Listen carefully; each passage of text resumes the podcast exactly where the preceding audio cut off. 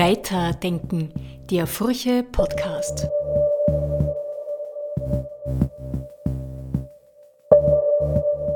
Hallo, liebe Furche-Hörerinnen und Hörer. Mein Name ist Martin Taus und ich bin bei der Furche für das Ressort Wissenschaft verantwortlich. In diesem Podcast beschäftigen wir uns mit einem heißen Eisen der Forschungsgeschichte, den sogenannten Psychedelika. Anlass dafür ist das wachsende Interesse am therapeutischen Potenzial dieser Wirkstoffe, das gerade in letzter Zeit wieder vermehrt zu beobachten ist. Dazu habe ich mit dem deutschen Psychiater Professor Thorsten Passi ein ausführliches Gespräch in Wien geführt. Professor Passi beschäftigt sich seit vielen Jahren mit dem Einsatz von psychedelischen Stoffen in der Medizin und in der Psychotherapie. Dazu zählen zum Beispiel synthetische Substanzen wie LSD oder MDMA, besser bekannt als Ecstasy, aber auch der Pilzwirkstoff Psilocybin und die Dschungeldroge Ayahuasca. In diesem Podcast beleuchten wir das Thema von den verschiedensten Seiten, von der Therapie und Wissenschaft bis hin zu kulturellen und sogar philosophischen Aspekten. Weiterdenken, der Furche Podcast.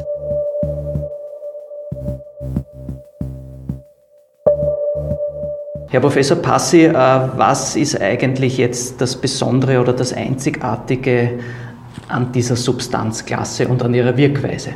Ja, ähm, man kann das vielleicht äh, ganz gut beschreiben, indem man das von anderen Substanzen abgrenzt. Also es gibt ja zum Beispiel Substanzen, die das Bewusstsein und das Empfinden im Wesentlichen unverändert lassen, aber so ein bisschen Euphorie erzeugen. Zum Beispiel Amphetamine werden da zu nennen, ähm, die so einen Überwachheitszustand herstellen, aber das Bewusstsein eigentlich nicht wirklich verändern. In die andere Richtung gehen hätten wir ja zum Beispiel Valium, Tranquilizer, Schlafmittel, die vielleicht auch das Bewusstsein ja ein bisschen trüben oder ein bisschen verändern, aber auch nicht wirklich zu einer qualitativen Veränderung des Empfindens und Erlebens führen, sondern eher mehr wach oder weniger wach verursachen. Äh, die Psychedelika sind dadurch charakterisiert, dass sie einen qualitativen Bewusstseinswandel herbeiführen. Das heißt, es sind die geistigen Funktionen und das gesamthafte Empfinden, auch das Gefühlsempfinden sehr stark verändert. Häufig beschrieben auch als so eine Art Bewusstseinserweiterung, weil man mehr Gefühle wahrnimmt, mehr Gedanken wahrnimmt, schnelleren Gedankenfluss hat unter Umständen und auch emotional sich selbst gegenüber viel stärker geöffnet ist, was in stärkeren Fällen auch bis hin zu so religiösen und mystischen Erfahrungen führen kann, wo ja die Ich-Funktion und die Ich-Konfiguration, also wie das äh, Ich beschaffen ist, wie es sich selbst empfindet, ganz fundamental verändert ist. Wie hoch ist die Psychosegefahr oder die Gefahr, dass man eine psychische Erkrankung äh, aufreißt? Ja, die, da gibt es eine umfangreiche internationale Literatur und auch wissenschaftliche Untersuchungen dazu. Die hat den Konsens, ist sich also darin einig, dass äh, solche psychoseähnlichen Erlebnisse, die dann unter der akuten Wirkung können solche Effekte entstehen, dass man vielleicht auch eine Wahnvorstellung mal für kurze Zeit entwickelt, irgendwie denkt, ja, da vorne kommt jetzt gleich jemand, der mir irgendwas will oder solche Sachen. Das kann durchaus im Rahmen so eines Rauschzustandes, wo die Substanz noch wirksam ist, durchaus auftreten, solche Realitätsverkennungen oder Verzerrungen, äh, auch von den Gedanken her. Aber es ist nicht so, dass sie dadurch eine Psychose auslösen können, die dann ewig besteht oder sowas ähnliches, was immer wieder gerüchteweise kursiert. Da ist sich aber die Literatur weltweit weltweit einig, nein, eine Psychose kann nur bei dem dauerhaft hervorgerufen werden, der die schon vorher hatte. Wenn mhm. sie die vorher nicht hatten, wird die auch danach nicht da sein. Mhm. Es wird natürlich auch im Rahmen der Wissenschaft diskutiert, inwieweit da ja jetzt Untersuchungen erschienen sind, die zeigen, dass Psilocybin, das aus den Pilzen ja stammt, äh, und MDMA, das sogenannte Ecstasy, hochwirksame Psychopharmaka sind, mit denen man auch verschiedene Erkrankungen vielleicht heilen kann. Ist natürlich dann die Frage, äh, könnte es nicht dazu führen, dass jetzt viele Menschen denken, oh, das habe ich gelesen, das kann heilsam sein, jetzt nehme ich das dann ein. Also das ist eine mögliche kleine Epidemie, die da hervorgerufen werden kann, die wir aber derzeit noch nicht übersehen und der derzeit sind solche Berichte noch nicht bekannt geworden, dass also Leute da, sagen wir mal, aufgrund dieser jetzt äh, anliegenden Studien, die positive Ergebnisse zeigen, dass die jetzt unmittelbar drangehen und sagen, nee, jetzt will ich aber mir auch mal eine Ecstasy-Tablette kaufen und mein Trauma heilen. Das kann auch so nicht funktionieren. Also Traumaheilung alleine funktioniert grundsätzlich gar nicht. Mhm. Äh, wir sind jetzt schon bei der Psychedelik-Forschung angelangt. Äh, da hat es ja in den 50er, 60er Jahren sehr viele Forschungsarbeiten und Forschungsprojekte gegeben. es ist dann eben aufgrund des illegalen oder des Straßenkonsums äh, zu einem rigiden Stillstand gekommen der, der psychedelischen Forschung. Und jetzt erleben wir zumindest seit den 90er Jahren so kleine äh, erste Auftriebe wieder dieser, dieses Forschungszweiges, die sich in letzter Zeit doch ein bisschen vermehrt haben. Also auch in London wurde jetzt ein eigenes Zentrum für psychedelische Forschung geschaffen. Äh, wie sehen Sie denn diese sogenannte Renaissance dieser früher tabuisierten Forschung? Mhm. Ja, äh, müssen wir zunächst mal festhalten, was Sie ganz richtig gesagt haben. Also 50er, 60er Jahre sehr viel Forschung. LSD, wenig bekannt ist aber so, wurden 10.000 wissenschaftliche Veröffentlichungen zugemacht, ist bis heute das am meisten erforschte Pharmakon überhaupt. Gar nicht so bekannt, ist aber so. Wurde von allen möglichen Richtungen und Seiten beforscht. Man hat da einen Schlüssel drin vermutet für das Verständnis der Psyche und auch von psychischen Erkrankungen und so. Das hat sich in der Weise nicht bewahrheitet. Ähm, nichtsdestotrotz, nach dem, was Sie auch schon erwähnt haben, äh, dieser äh, Laienkonsum, also Konsum durch Laien in ungeordneter Weise, insbesondere in den USA, in Europa hatten wir das Problem ja viel weniger, äh, als der dort aufgekommen ist, hat ja die USA waren ja damals noch so ein Vorbild. Die haben dann auch diese Drogengesetzgebung entsprechend beeinflusst. Dann wurde das alles verboten.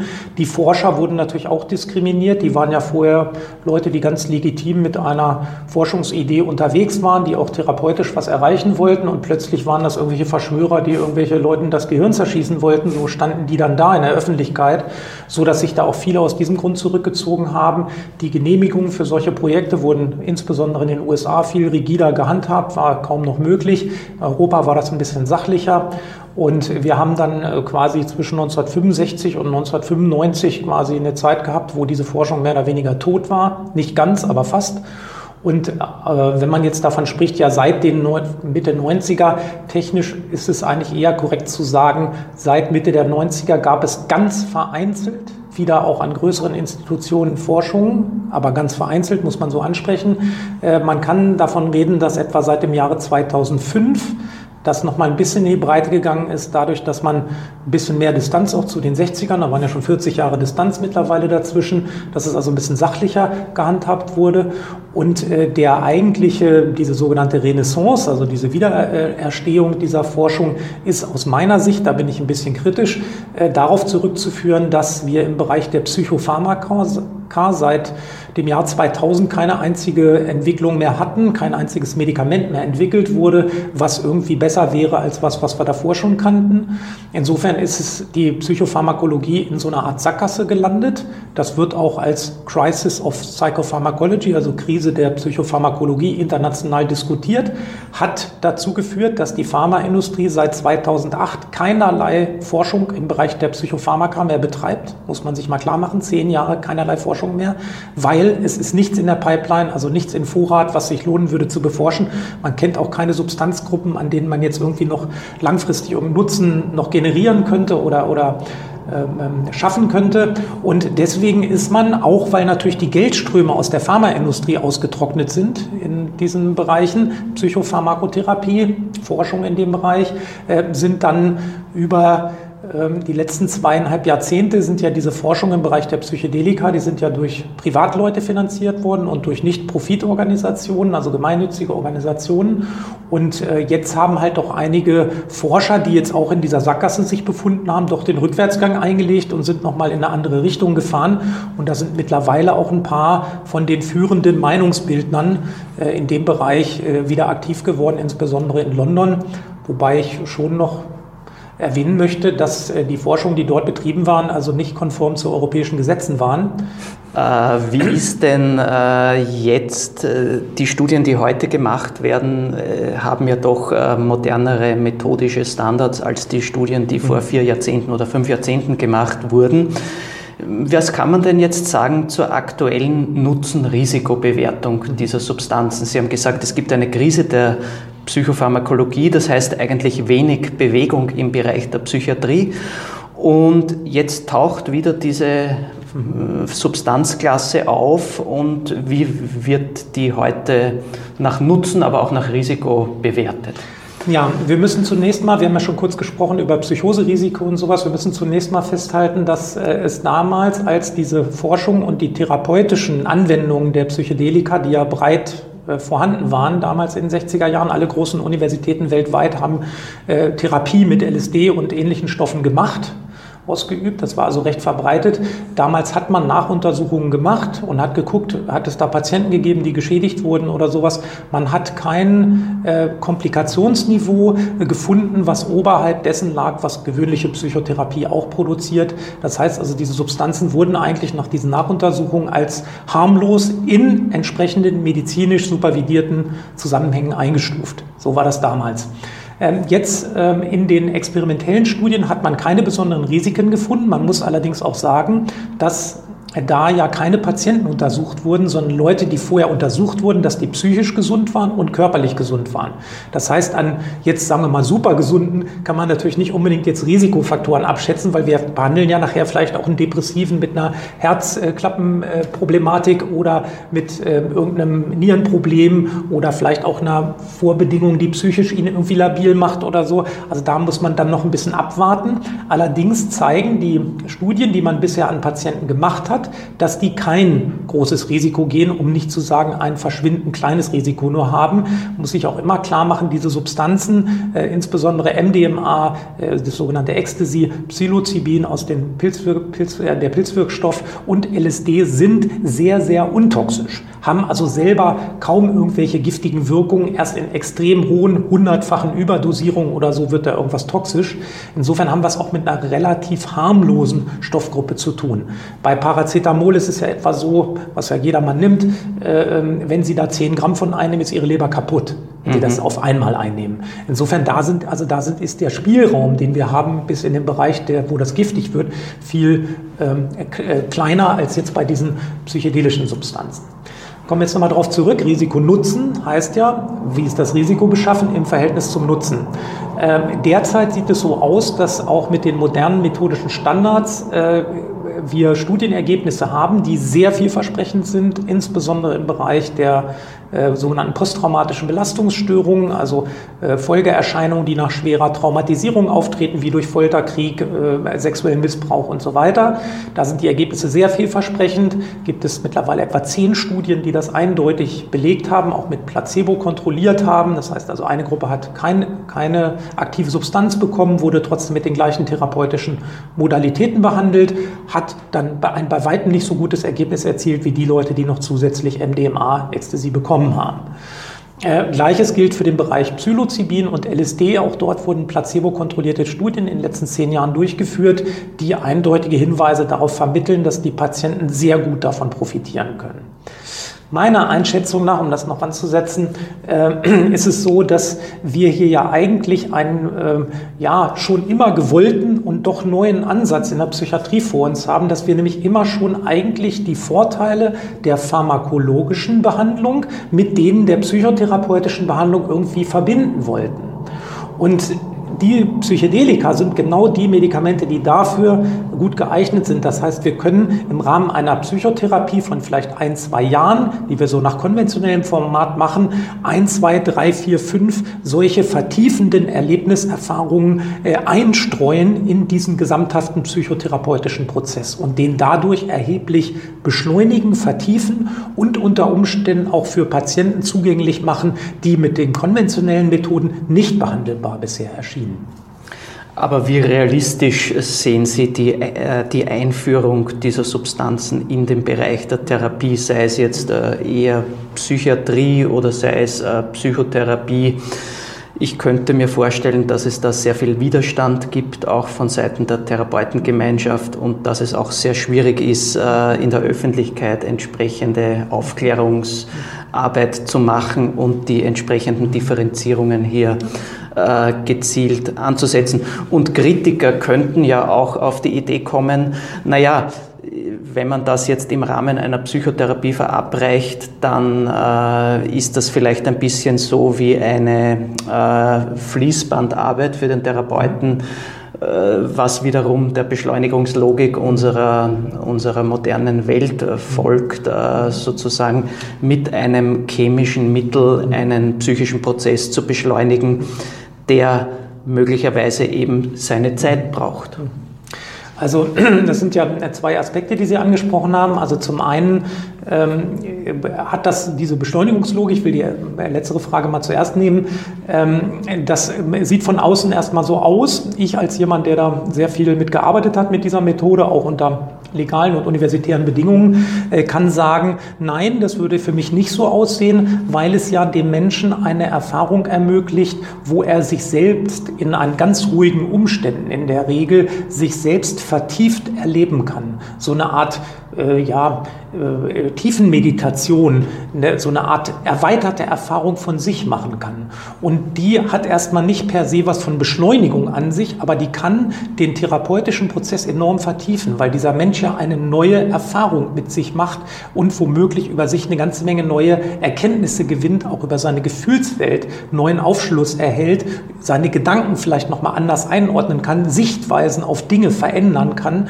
Und da würde ich eher sagen, es ist eher ein Flexibilisierungsprozess mehr, ein mentaler oder psychischer, als jetzt ein Beschleunigungsprozess an und für sich.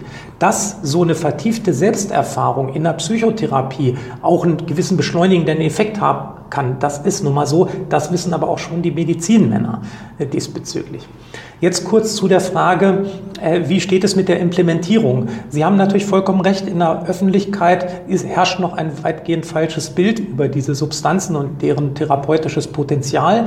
Das ist aber etwas, was man sukzessive, glaube ich, schon äh, wird äh, der Bevölkerung beibringen können sozusagen. Und einige Forscher sind auch schon, ich sage jetzt mal, auf unsere Seite gewechselt, weil die ja alle in dieser besagten Sackgasse stecken. Das heißt, die wollen ja jetzt auch nicht in der Sackgasse weiter forschen, sondern die wollen ja jetzt, Professor Gründer zum Beispiel in Deutschland, ganz berühmter Mann in der Psychopharmakologie, auch umgeschwenkt. Die sehen natürlich, aha, hier geht nichts mehr, da geht noch ganz viel, da ist ein Riesenpotenzial womöglich, ne, wo wir auch diese Psychotherapie und Pharmakotherapie verbinden können. Die sind da umgeschwenkt.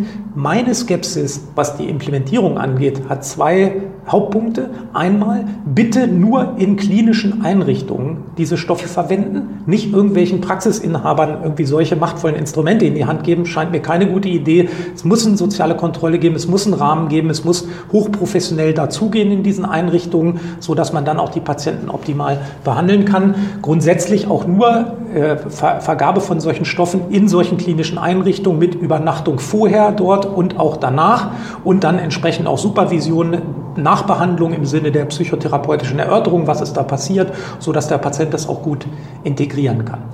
Jetzt komme ich zu dem für mein Empfinden Hauptproblem bei der Implementierung, bei der Einführung solcher Methoden. Das ist nämlich, dass die Psychiater in den letzten 40 Jahren ja nur quasi ausschließlich Medikamente verschrieben haben, die das Gefühlsleben dezimieren.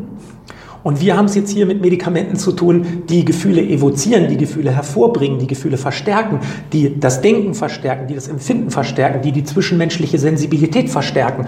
Also wir haben hier mit etwas zu tun, was die Seele aufschließt. Das ist ja auch das der, der, die Wortbedeutung von psychedelisch ähm, oder psycholytisch. Und ähm, das macht natürlich jetzt ein Problem möglicherweise, dass die Mentalität der Psychiater, die bisher die letzten 40 Jahre Medikamente verschrieben haben, die das Gefühlsleben dämpfen und einschränken, sollen die, wie wollen wir die umstellen auf einmal auf Medikamente, die auf einmal mehr Gefühle hervorrufen?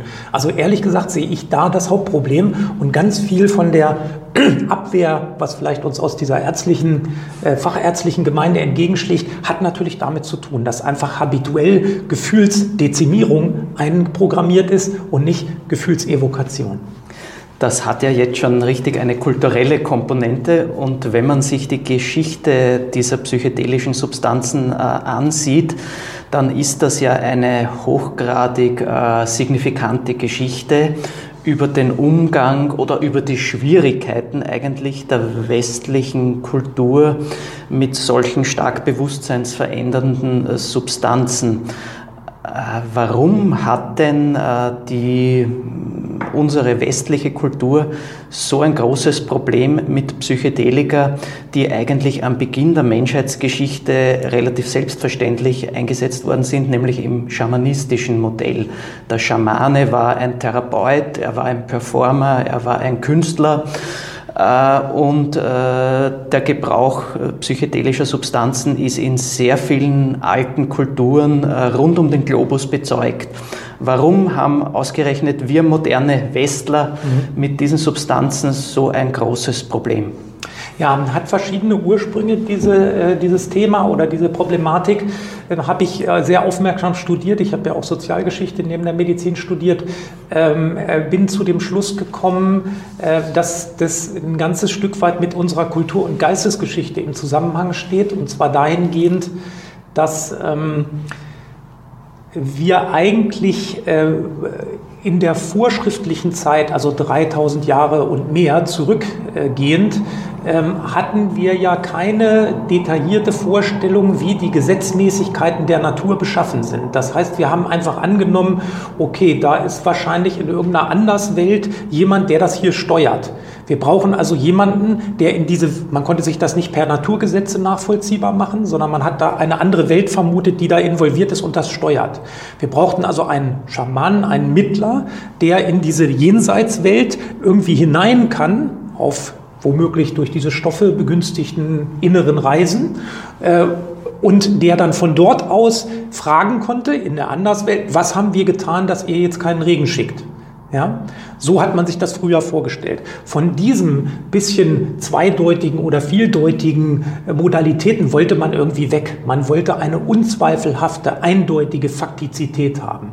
Und deswegen haben die Vorsokratiker, diese frühen griechischen Philosophen, in Richtung Wissenschaftlichkeit gearbeitet. Also wir wollten Gesetze nachvollziehen können. Wir wollten die verstehen. Wir wollten also diese Jenseitswelt ein Stück weit loswerden und uns selber Erklärungen machen, die auch wirklich Bestand haben und die eine gewisse Faktizität auch abbilden und nach denen wir uns beruhigen konnten. Ach, da ist jetzt kein Regen gekommen, weil es immer im Herbst drei Wochen dauert, bis der nächste kommt.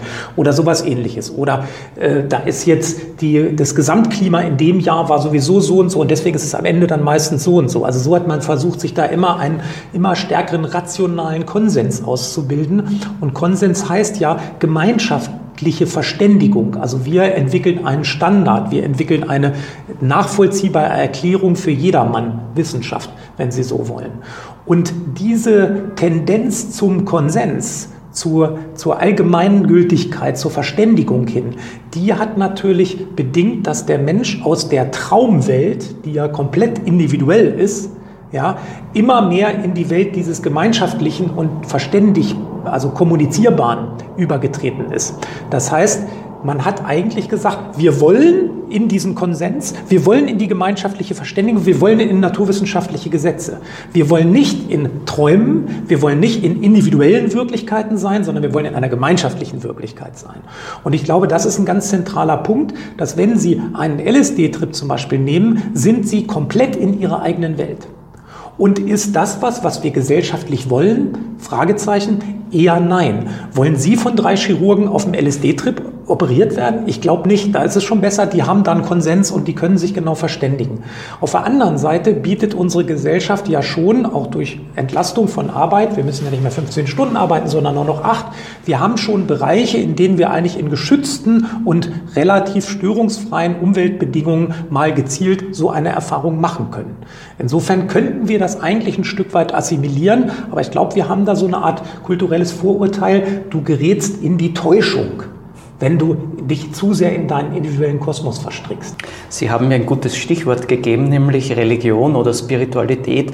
Und es ist ja schon auch Tatsache, dass äh, eben im Schamanismus zum Beispiel äh, psychedelische Substanzen in einem spirituell-religiösen Kontext äh, gestanden sind. Und äh, das ist eine Linie oder ein roter Faden, den man bis in die Gegenwart verfolgen kann, weil äh, der US-Journalist Michael Pollan beschreibt in seinem Buch, dass äh, diese psychedelischen Substanzen auch bei Krebspatienten, die dem Tod gegenüberstehen, äh, eine, wenn man so will, äh, spirituelle Öffnung bewirkt haben oder bewirkt haben, dass diese Menschen äh, Zugang bekommen haben zu tiefen spirituellen Ressourcen, die auch ihre ganze Einstellung zum Tod oder zu, zum Sterben äh, verändert hat. Jetzt habe ich das in dem Buch von Michael Pollan als einen der bemerkenswertesten äh, Kapitel äh, gef gefunden, denn auch unsere Einstellung zum Tod ist ja heutzutage ein bisschen ähm, behindert oder mhm. der Tod ist etwas Tabuisiertes. Und insofern, äh, wie bewerten Sie dieses spirituelle Potenzial dieser Substanzen, das schon über die therapeutische Wirkung hinausgeht. Also man berichtet ja auch von, von mystischen Erfahrungen unter diesen Substanzen. Da stellt sich wiederum die Frage, kann man eine mystische Erfahrung tatsächlich pharmakologisch äh, induzieren? Mhm. Äh, wie sehen Sie dieses spirituelle Potenzial dieser Substanzklasse, das jetzt wieder anscheinend diskutiert wird? Ja. Ähm, das ist ein gut, äh, guter Punkt. Ähm, also einmal hatten Sie ja schon selber erwähnt, dass äh, diese Substanzen ja auch im Rahmen von religiösen und schamanistischen Ritualen seit Jahrtausenden verwendet werden. Wir kennen da auch religiöse äh, Zeremonien, bei denen die Substanzen angewendet werden. Insofern ist dieses spirituelle oder mit religiösen Erfahrungen im Zusammenhang stehende Potenzial schon lange bekannt. Es ist so, dass man in den 50er Jahren ähm, im Sinn hatte. Da dachte man sich, ein paar Psychiater haben darüber nachgedacht, ja Mensch, wir haben ja festgestellt, wenn Alkoholpatienten mal ein Delirium durchlebt haben, das ist dann so schrecklich und so angsteinflößend, dass die manchmal aufhören zu trinken. Und damals hat man dann gedacht, okay, geben wir denen, was haben wir da für eine Substanz, die so ähnlich was wie ein Delirium? Ja, Halluzination, LSD, da kannte man das Mittel noch nicht so genau, hat man dann gedacht, gut, geben wir denen eine hohe Dosis LSD, haben die so ein Delirium und dann lassen die vielleicht den Alkohol.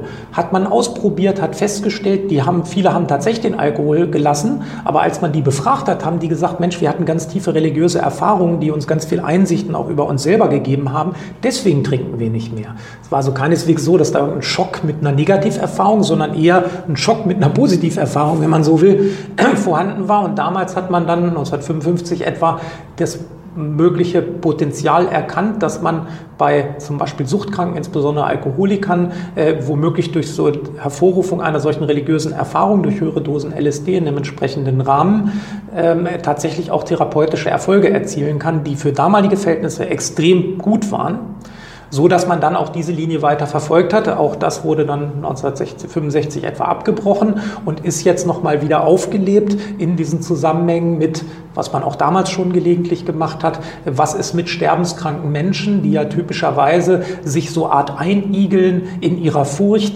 die sich isoliert fühlen, die ganz viele Sachen nicht thematisieren können, die dann oft unter angstlösende, dämpfende Mittel äh, gesetzt werden, die dann manchmal unter Schmerzmitteln auch noch stehen, Morphin und sowas so dass die also so bewusstseinsgetrübt sind, dass die auch nichts mehr regeln können, weder mit sich selbst noch ins Reine kommen können, noch mit anderen Menschen.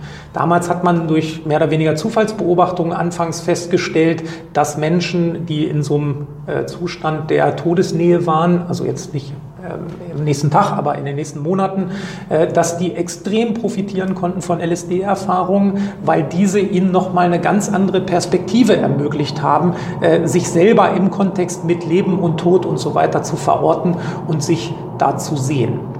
Ähm, eine Studie, an der ich auch mitgewirkt habe, die hat untersucht, wie bei Patienten mit lebensbedrohlichen Erkrankungen sich so zwei LSD-Erfahrungen auswirken können.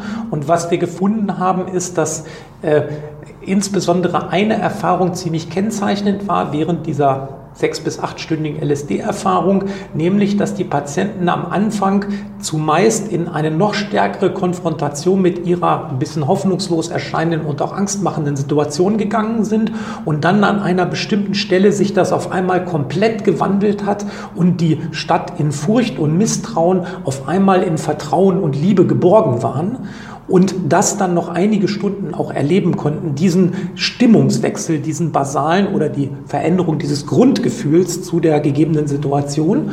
Und was sehr interessant war, war, wir haben die Patienten dann noch, soweit die noch am Leben waren, dann nach einem Jahr nachuntersucht nach diesen beiden Erfahrungen und konnten feststellen, dass tatsächlich die Angst, die massiv runtergegangen war nach diesen beiden äh, LSD-Erfahrungen, tatsächlich auch auf diesem tiefen Niveau geblieben ist über dieses ganze Jahr, so dass es sich zeigt, dass also unter Umständen das Gehirn durch auch so äh, Todesangst und sowas in so eine Art Verkrampfung gerät, die man offenbar mit LSD wieder ein Stück weit auflösen kann und dann auch dieses Grundgefühl von so einem Misstrauen und Angst in Vertrauen und so ein ganzheitliches äh, Empfinden der eigenen Erkrankung und auch dem Tod gegenüber verwandeln kann. Äh, der US-Journalist Michael Pollan äh, nimmt auch ausführlich Stellung zu diesen Themen und äh, er plädiert jetzt nicht unbedingt für die Legalisierung dieser Substanzen, schreibt aber am Abschluss seines äh, umfassenden Werkes, dass er sich eigentlich schon wünscht, dass diese Erfahrungen irgendwann einmal allgemein verfügbar sein werden. Äh, ich zitiere, vorausgesetzt, es gibt ein sicheres Gefäß für deren potenziell überwältigende Energien. Auch der Schriftsteller Aldous Huxley hat immer wieder fantasiert in seinen utopischen Romanen äh, und auch in seinen Essays äh, über darüber, dass man äh, diese Substanzen auch äh, über die Therapie hinaus verfügbar machen sollte. Bei Huxley sind es interessanterweise die jungen Heranwachsenden, die sozusagen unter Aufsicht da dieser idealen Gesellschaft im Roman Island äh, eine psychedelische Erfahrung machen sollen, also so an der Wende. Mhm von der Jugend zum Erwachsenenleben. Äh, bei Michael Pollan jetzt, beim US-Journalisten, der denkt eher an die älteren Menschen, die schon ein bisschen äh, eingefahren sind in ihren Gewohnheiten und die mit der Reife des Alters äh, vielleicht noch mehr aus diesen Erfahrungen für sich rausziehen könnten.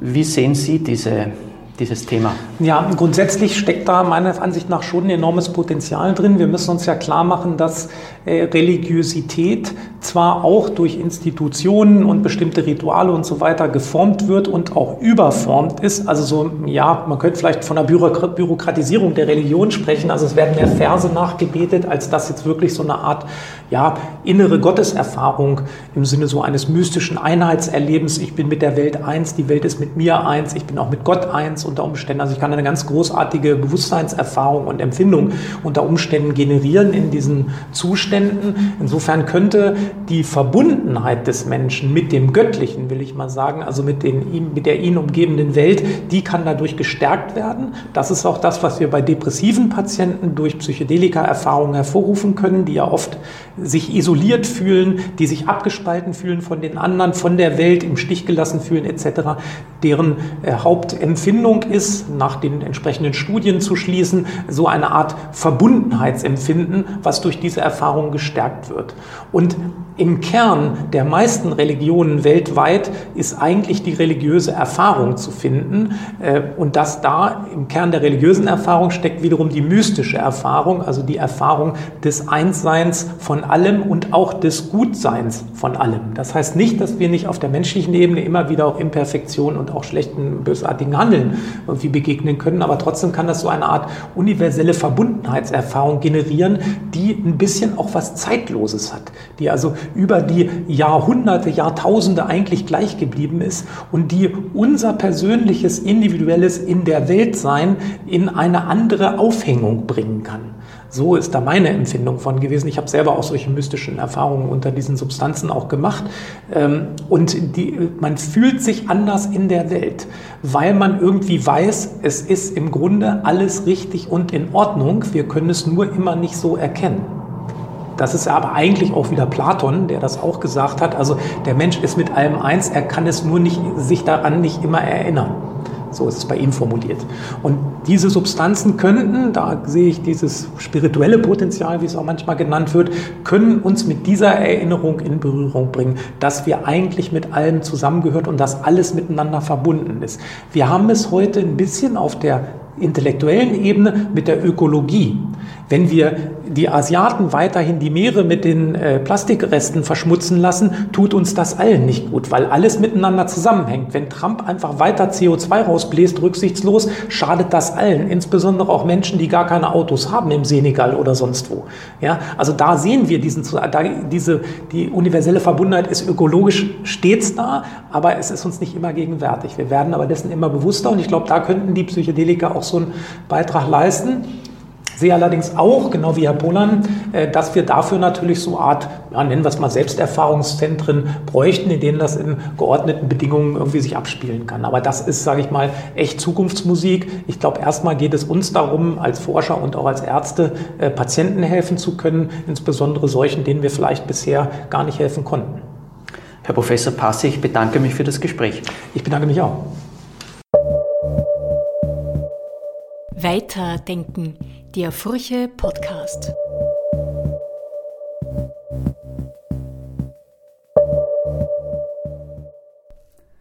Das war der Furche Podcast. Vielen Dank fürs Zuhören und bis zum nächsten Mal.